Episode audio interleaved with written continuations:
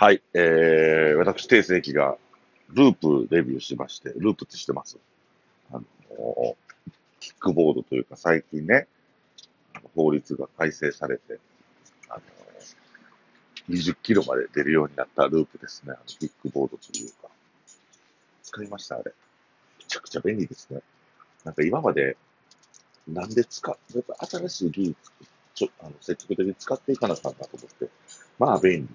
あの、ループってキックボード。あのね、僕ね、朝、お昼ぐらい雨降ってたら、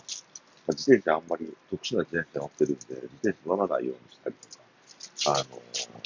する時があるんですよ。で、ミーティングの時とかちょっとミーティングに用意したいからっていうので、あ自転車乗らずにね、出勤することがあったりするので、やっぱ帰りタクシーだと、結構金額いくんですよね。あの、まあ、ちょっとせ節約しようと思って、あこう、千日前まで歩いて行って、で、そこからタクシー乗るんですけど、大体ね、そこからでも2000円ぐらいかかるんです、タクシー代。ループやとね、ここ2日間ループでまあ帰りましたけど、ここ2日間であのー、昨日、あの、おとつい、その前の日、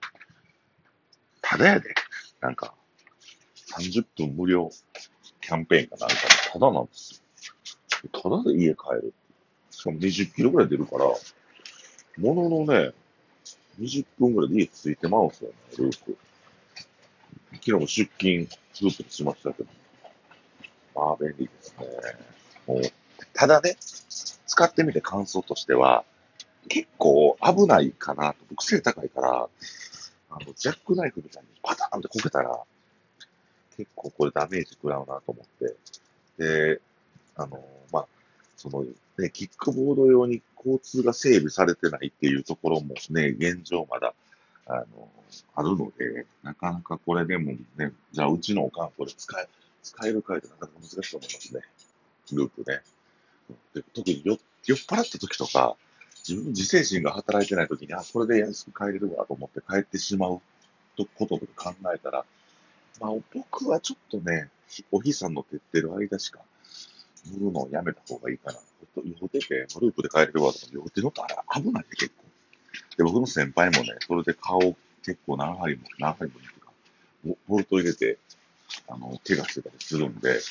まあちょっと使いようやなというか、危険は危険ですよね。そんなに安全な乗り物ではないかな。生身やヘルメットもしてないから、まあ、そういうふうに思います、皆さんでループどうやってお使いでしょうか近距離ならかなりいいかもね。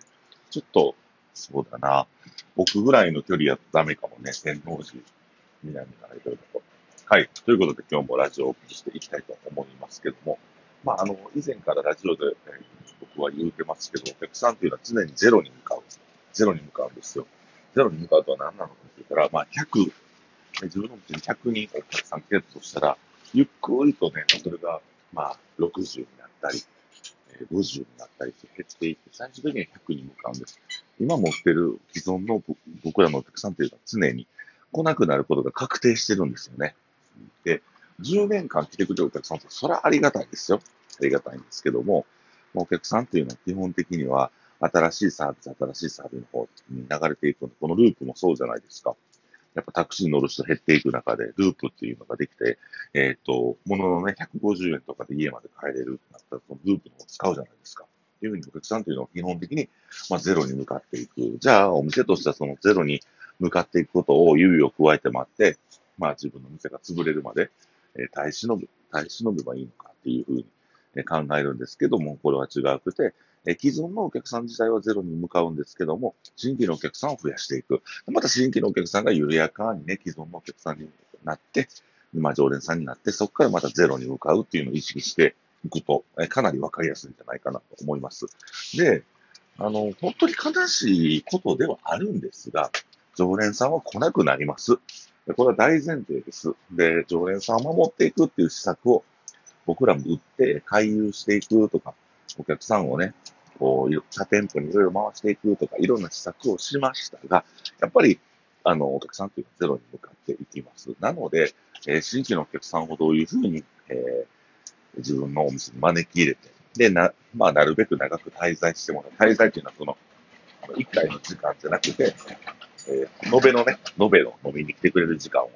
で、滞在時間を長くするのかっていうのもあるんですよ。で、えっ、ー、と、まずは、えっ、ー、と、お客さんゼロに向かうので、まずは今来てくれてるお客さんに丁寧なサービスをするっていうのはもちろん当たり前なんですけども、まあ、そこから、その、今来てるお客さんが飽きの来ないメニューを作っていくっていうの。えー、その、今来てくれてるお客さんたちが飽きの来ないような、えー、新メニューを作ることによって、新メニューを作ることによって、あの、よくご飯を食べないお客さんが出てくるっていう話があるんですけど、常連になればなるほど楽しいことをスポイルしに来るんやとか、そういうふうにね、あの、イライラしたりする方いらっしゃいますが、じゃなくて、あの、まあ、シンプルに新メニュー増やしていったらいいと思うんですよ。で、食べたことないもんとか、自身もちょっと、自身っていうか、あの、厨房入ってる側も、やっぱり料理とか勉強して、新しい食材とか、新しい料理どんどんチャレンジしていくのがいいのかな？それ飽きのこないメニューを作っていくっていうのが一つで、それをしっかりと、えー、っと、常連さんにアプローチしていく。で、そうすることによって飽きのこないね、えー、お店にしていくっていうのがあります、ありますね。で、そこから、いや、そこからね、次は、新規のお客さんを流入する方法。まあ僕らで言ったらゲストバイトっていう、えー、ものがありますが、ゲストバイトから新規のお客さんを、こう、カチッと、ね、グリップしていくっていうのはあるし、で、まあその、新規のお客さんが来やすいようなイベント。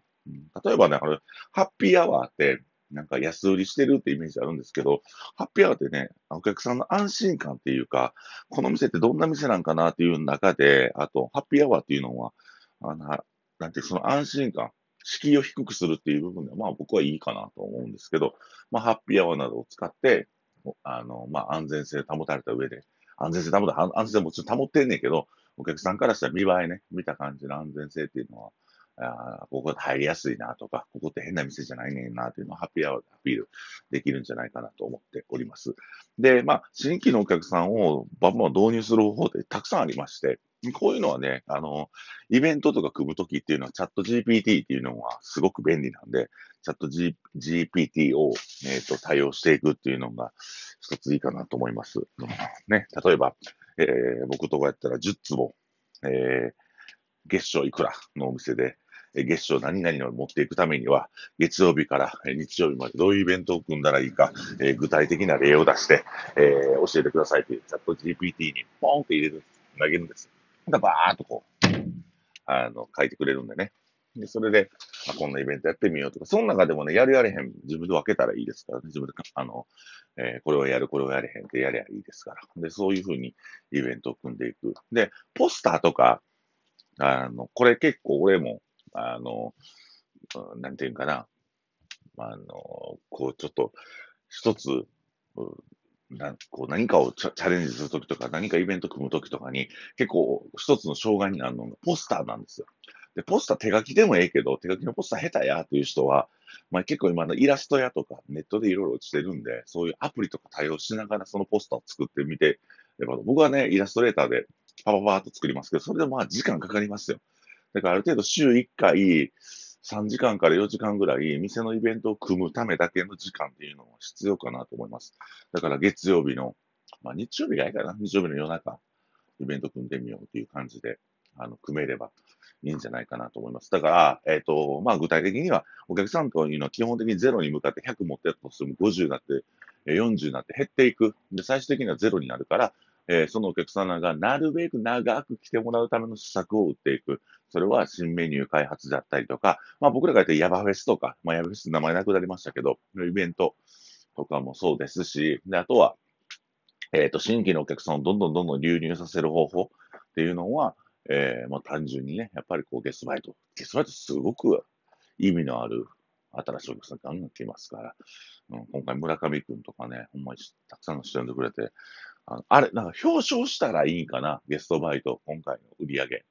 その上位 3, 3人だけでも飯連れて行くみたいな。そんなんいいかもね。うん、そういう風に したいなと思って。で、あとは何かな？あと何やろ？あとなんかな？やっぱ、ああと、まあ、DJ イベントも結構人ね、新しく新規のお客さん流入していくっていうのもあるし、他なんかな、面白いこと。うん、なんか、やっぱね、ワクワクする面白いことを企画していくっていうのが、その中で新規のお客さんとか、あのー、まあ、常連さんとか楽しんでもらえて、やっぱね、ワクワクというか、バカなことっ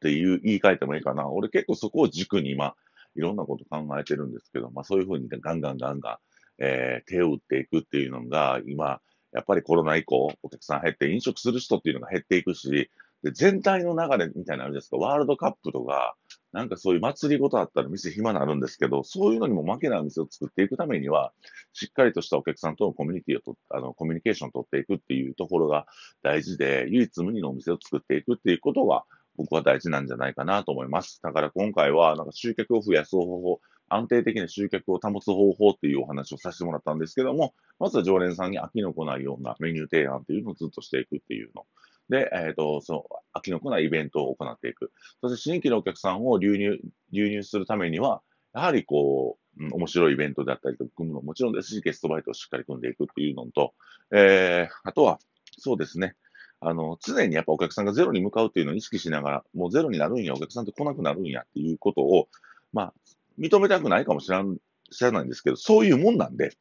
あの、飲食店っていうのは、飲食店のお客さんっていうのは、飲食店のお客さんが悪いって意味じゃなくて、あの、飲食店ってそういうもんやと割り切って、えー、ガンガン新規、そして常連さんをしっかり、あの、ホールドしていくっていうのを考えていくのがいいのではないでしょうか。いろんな施策を打っていてね。まずはでも、ご自身がワクワクするようなことを企画、えー、運営されればいいと思います。ということで、定世紀がお送りしました。え、今日から8月、え、皆さん、暑い夏を乗り越えて、え、ね、夏、もう楽しみましょう。僕、夏大好きです。ありがとうございました。